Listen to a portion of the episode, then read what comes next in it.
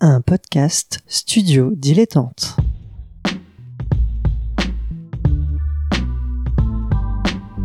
Donc ce que vous proposez comme d'habitude, c'est de la poudre de perlimpin.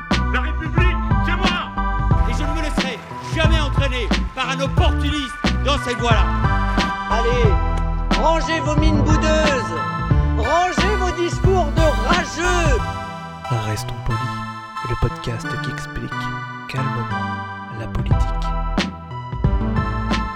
Bonjour à toutes et à tous et bienvenue dans Restons Polis, le podcast qui vous explique calmement et sans prise de tête la politique. On fait ça tous les lundis sur Apple Podcast, Spotify, YouTube et même sur Twitch le lundi soir en direct à 21h. Et comme chaque semaine, évidemment, je suis en compagnie de mon camarade Nemo. Salut Nemo. Salut Adrien. Comment vas-tu? Oh bah bien, fort bien. Et toi Fort bien. Eh ben écoute, euh, très bien. Euh, un- encore un sujet fun cette semaine. Non mais ça c'est- c'est Décidément. c'est- c'est la ligne directrice de cette saison 2. Euh, Voilà, l'autoroute du fun, c'est c'est Restons Polis. Euh, eh bien, alors petit extrait sonore pour introduire le sujet Et justement. avec tous les travailleurs de première ligne qui, jour et nuit, semaine après semaine, ont pris des risques pour nous tous. Leur empathie, leur courage et leur sens du devoir nous inspirent. Et je voudrais commencer ce discours en leur rendant hommage. Alors Nemo, qu'est-ce qu'on vient d'entendre? Qui est-ce qu'on vient d'entendre plus exactement? Eh bien Audrien, euh, on vient d'entendre euh, Ursula Gertrude von der Leyen, dit euh, Ursula von der Leyen, qui tenait le discours sur l'état de l'Union, car oui, ça se fait également en Europe, y et elle le faisait parce qu'elle est la présidente de la Commission européenne. Et oui, c'est donc le sujet du jour, donc Ursula von der Leyen, comme tu, comme tu l'as dit. Euh, donc euh, une, euh, une personne qui est allemande, qui est médecin de, de, de profession, qui a été euh, ministre de la famille euh, plutôt plutôt progressiste, même si c'est pas franchement une, une, une grande gauchiste non plus. On peut préciser quand même ce genre de... c'est Le contexte en fait fait qu'elle a pu le faire. Alors, ah, je, alors là, je voulais pas aborder, mais si tu veux, vas-y, on... En fait, Urs- Ursula von der Leyen est, euh, est nommée euh, dans la première coalition d'Angela Merkel euh, lorsque Angela Merkel arrive au pouvoir. Alors, pour donner un élément de contexte très rapide, lorsque Angela Merkel arrive au pouvoir, elle n'a pas la majorité au Bundestag, c'est-à-dire au Parlement allemand, et donc elle doit faire une coalition. Et elle qui vient du parti conservateur euh, allemand, donc la CDU-CSU, euh, doit faire alliance avec le SPD, qui est l'équivalent du Parti socialiste euh, en Allemagne. Et euh, eh bien, en fait, Ursula von der, Leyen pardon, euh, est élue ministre de la Famille, donc dans un gouvernement qui ne compte pas que des membres euh, de la CDU-CSU, du Parti conservateur. Et donc, elle peut se permettre, du coup, de mener une politique euh, familiale dont pourra retenir effectivement un côté progressiste qui est en décalage avec le programme de euh, son propre parti, mais qui est susceptible de plaire, ou en tout cas de rencontrer l'adhésion dans le cadre de cette coalition. Voilà, avec des, des réformes notamment sur euh, l'indemnisation de, de- des pères, notamment, j'ai retenu ce, ce genre de choses. Elle a Des été crèches. ensuite... Des La- crèches, exactement, c'est vrai, sur la natalité, elle a fait beaucoup de choses sur, euh, pour, euh, bah, voilà, pour que on- les, les Allemands et les Allemandes puissent euh, fonder des familles. Euh, elle a été aussi ministre du Travail, et elle s'est aussi distinguée en tant que ministre de la Défense. On l'a jugée un peu trop dépensière, si je- si j'ai bien... En, en fait, en, en fait, en- elle, a, elle, a, elle a été confrontée à deux problèmes. Quand elle a été ministre du Travail, elle a dû faire face à un échec judiciaire, c'est-à-dire qu'une réforme de l'assurance chômage, euh, les lois Arts 4, si je ne me plante pas, euh, avait dû- subi un échec judiciaire. Euh, c'est-à-dire qu'en en fait, l'État a dû payer des choses qu'il n'avait pas payées.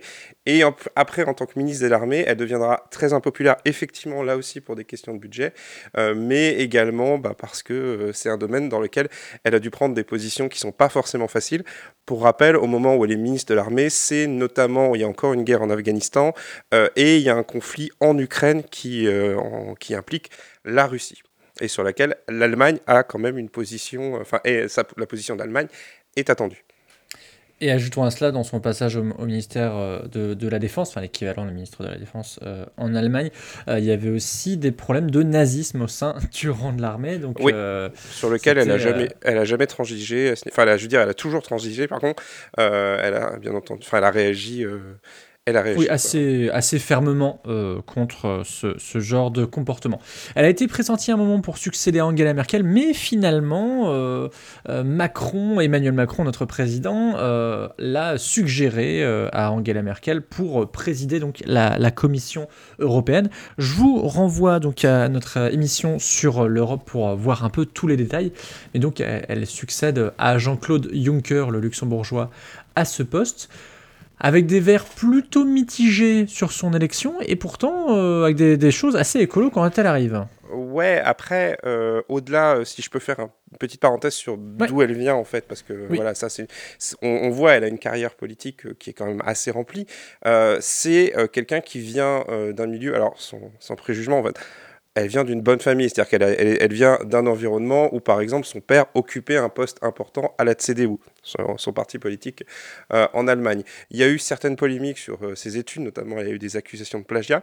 Euh, il y a eu, voilà, il y a eu, ça n'a jamais été vraiment très clair cette histoire, mais elle a d'abord fait une carrière professionnelle dans le monde de la santé. Ça peut compter dans le, dans le cadre actuel, mais voilà, c'est quelqu'un qui, sans forcément être destiné à ça, avait quand même un environnement familial et éducatif qui l'a pré, euh, préparé, en tout cas, à accéder à ce poste. Oui, là où tu voulais en venir, euh, Nemo, pour un peu euh, aussi un peu synthétiser ta, pensée, c'est que c'est quelqu'un qui a donc gravi les échelons un à un, sans non plus être le, le, comment dire la, self-made woman. voilà, elle, a, elle a fait tout ce qu'il fallait. elle, et, elle, elle est, Justement, tu dis qu'elle a été euh, soutenue par Macron, ce qui est très vrai hein, pour ce poste, mais on, retrouve un petit peu euh, aussi ce côté euh, qui, est similaire à, Macron dans, son, dans sa carrière, dans son parcours, de, personnes qui franchissent les bons échelons au bon moment et qui arrivent à un poste. Ça ne veut pas dire que ces personnes-là n'ont pas travaillé, je crois qu'on l'avait déjà dit dans l'émission sur Macron, mais ça veut dire quand même qu'il y a un parcours qui amène à ça et qui est quand même beaucoup plus facilité que si ces personnes étaient nées enfants de, de salariés ou d'ouvriers, par exemple. Voilà, c'est toujours difficile de, s'attaquer aux, racines des personnes, mais c'est quand même des choses qu'il est important de repréciser sans dénier, bien entendu, les qualités et le travail de ces personnes. Eh ben, euh, son travail, parlons-en, en tout cas son travail à la Commission européenne. Donc quand, euh, quand elle est arrivée, comme je disais tout à l'heure, euh, les Verts, qui sont de plus en plus nombreux, mine de rien, à, la Commission européenne, étaient plutôt mitigés sur le Parlement, effectivement. donc dès qu'elle arrive, elle propose un Green Deal. et, elle n'a pas trop eu le choix, en fait. ouais, c'est vrai, c'est vrai. mais il y a plein de choses aussi qu'elle propose qui sont très intéressantes. Mais vas-y, vas-y, je te laisse Ouais, mais pour expliquer sur ses débuts à la, Commission européenne, puisqu'elle finira par être élue présidente de, la Commission européenne, il faut savoir que son, élection se fait d'extrême justesse.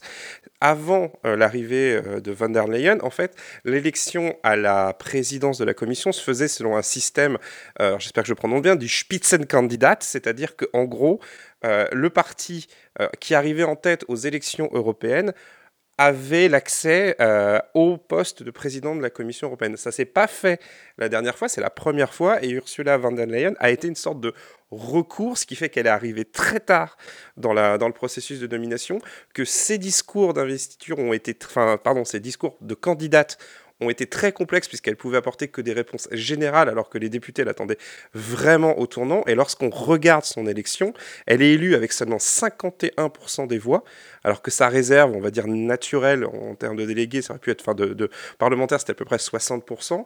Et c'est une, elle est élue dans la confusion parce que pour vous dire, elle, elle doit son salut notamment qu'au soutien euh, des députés de la droite polonaise et du mouvement 5 étoiles euh, italien, qui est un mouvement un peu fourre-tout euh, également. Donc sa candidature a vraiment fracturé les délégations, notamment du centre-gauche, avec un rejet fort des Français, des Belges et même des Allemands. Il faut savoir qu'au niveau des, des, votes, euh, au niveau des chefs d'État, Angela Merkel s'est abstenue sur son nom.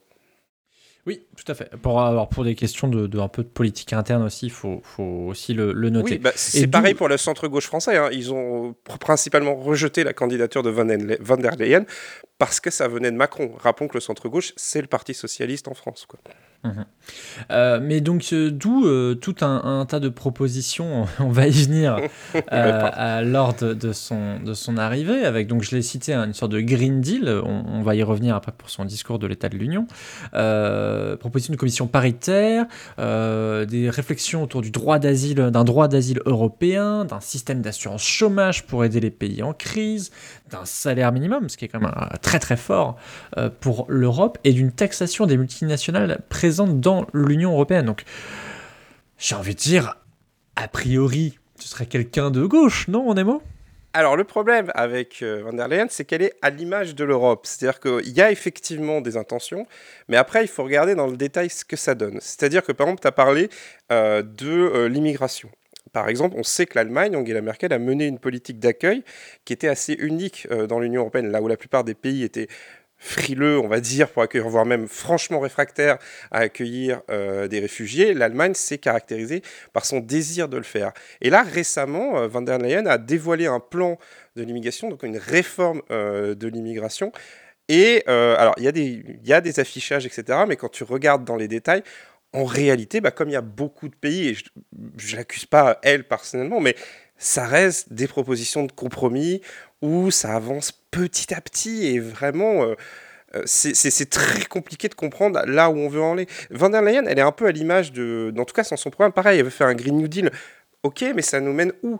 Elle, Personne ne sait vraiment te dire exactement ce qu'il y a dans le Green New Deal de, euh, de l'Union européenne. et c'est souvent comme ça, en fait. C'est-à-dire qu'il y a des négociations au niveau des États qui se passent, et des, et des parlementaires aussi, et ben c'est c'est un grand machin pour reprendre un peu des, accents gaullistes. Mais euh, voilà. Et Van der Leyen n'arrive pas, je trouve, en tout cas en termes de communication, à se démarquer. Et euh, je pense euh, que si tu interroges des Français et des Françaises, il y a beaucoup de gens qui ne la connaissent pas. Alors moi je te trouve très dur avec cette dame, je te trouve très très dur.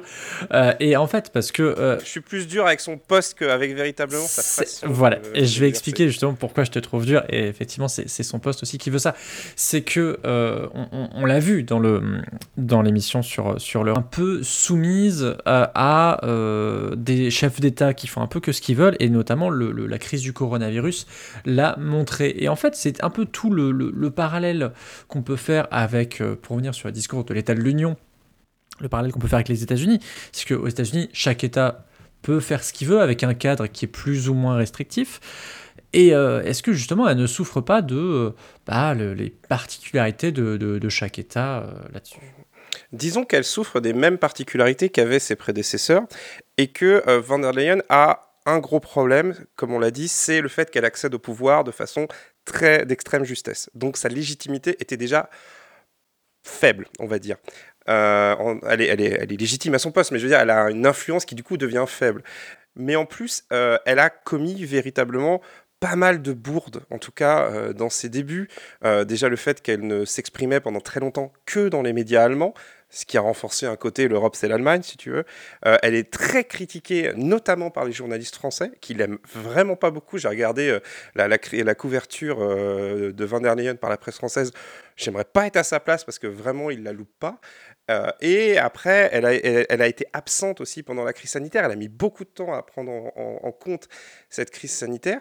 Et le souci de Van der Leyen, c'est en fait, elle est effectivement, euh, c'est une femme qui connaît les rouages, euh, qui connaît un peu la façon de faire avancer les choses. Le problème, c'est qu'elle est face, et comme tous les femmes et les hommes politiques, elle est face à un moment où euh, eh ben, l'union est en crise et où en plus de ça, tu rajoutes le contexte sanitaire actuel c'est très difficile pour elle de, comment dire, de surnager à tout ça. Donc elle fait vraiment ce qu'elle peut. Le discours de l'état de l'Union, euh, c'est un, c'est un moment pour elle. Le problème, c'est que, ben, et là pour le coup, c'est pas de sa faute, mais qui a retransmis le discours de l'état de l'Union? Je veux dire, on a fait des recherches avant cette émission pour essayer de le trouver sur YouTube. Il n'y est pas. Tu veux trouver le discours de l'état de l'Union, il n'y est pas. Donc comment veux-tu qu'elle se fasse entendre si on n'entend même pas ses propositions?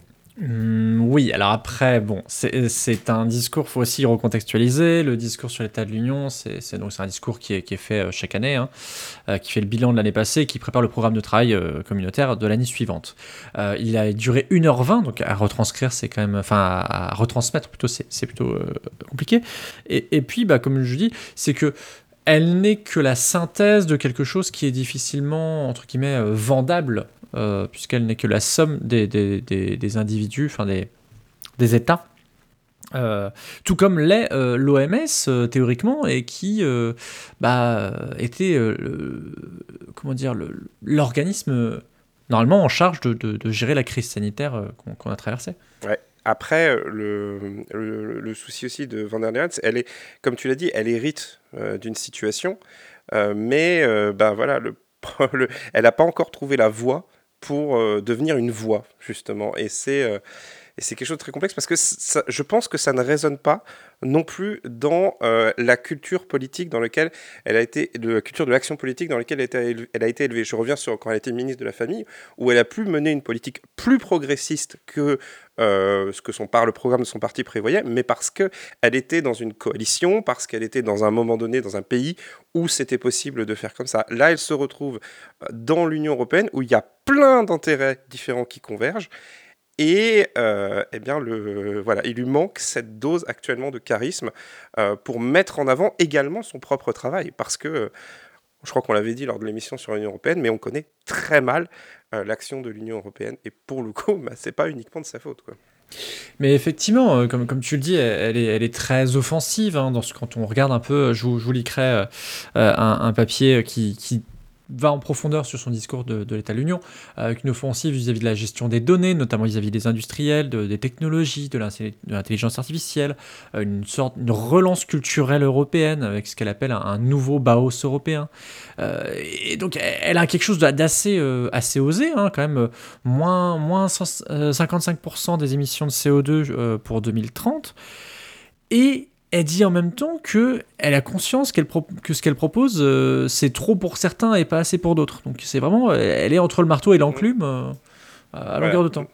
Après, c'est deux visions. C'est soit elle essaye d'être dans le compromis, ce qui est le résultat de la carrière qu'elle a menée, hein, euh, et soit elle essaye d'enfoncer, de, de, faire la politique d'enfoncement de, de, la porte je pense que euh, Van der Leyen restera dans cette zone de, compromis parce que c'est une méthode qu'elle a expérimentée et qui a fonctionné pour une large partie de sa carrière et qui a produit des résultats en Allemagne. La question est, c'est est-ce que l'Europe euh, arrivera encore à fonctionner comme ça dans la période où l'on est? Question ouverte. bah écoute, j'allais te poser une autre question ouverte. Est-ce que, est que l'Europe n'est pas trop grande pour, euh, pour les enjeux qu'elle doit traverser? elle n'est pas trop grande pour euh, Van der Leyen, en tout cas, c'est tout ce qu'on lui espère. Et ben voilà, très belle, euh, très belle conclusion Nemo. Merci beaucoup. On te retrouve dans Canapé Game les Pyrénées à gauche toute, euh, sur lequel je, je, fais une petite, petite entrée.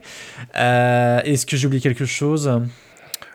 Et Swing State, quand l'actualité politique américaine se sera calmée, elle ne se calmera pas, Nemo, tu le sais très bien. Il va falloir que je me décide à faire des sujets, ouais, c'est, euh, c'est compliqué.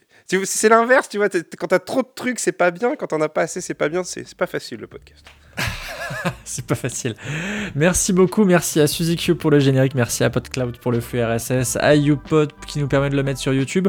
Merci à vous de nous avoir écoutés tous les lundis euh, sur toutes les plateformes de podcast et sur YouTube. Euh, bah, en attendant, on, bah, de vous. Sachez qu'on vous voit cliquer sur les, fichiers. on vous voit, je suis fou.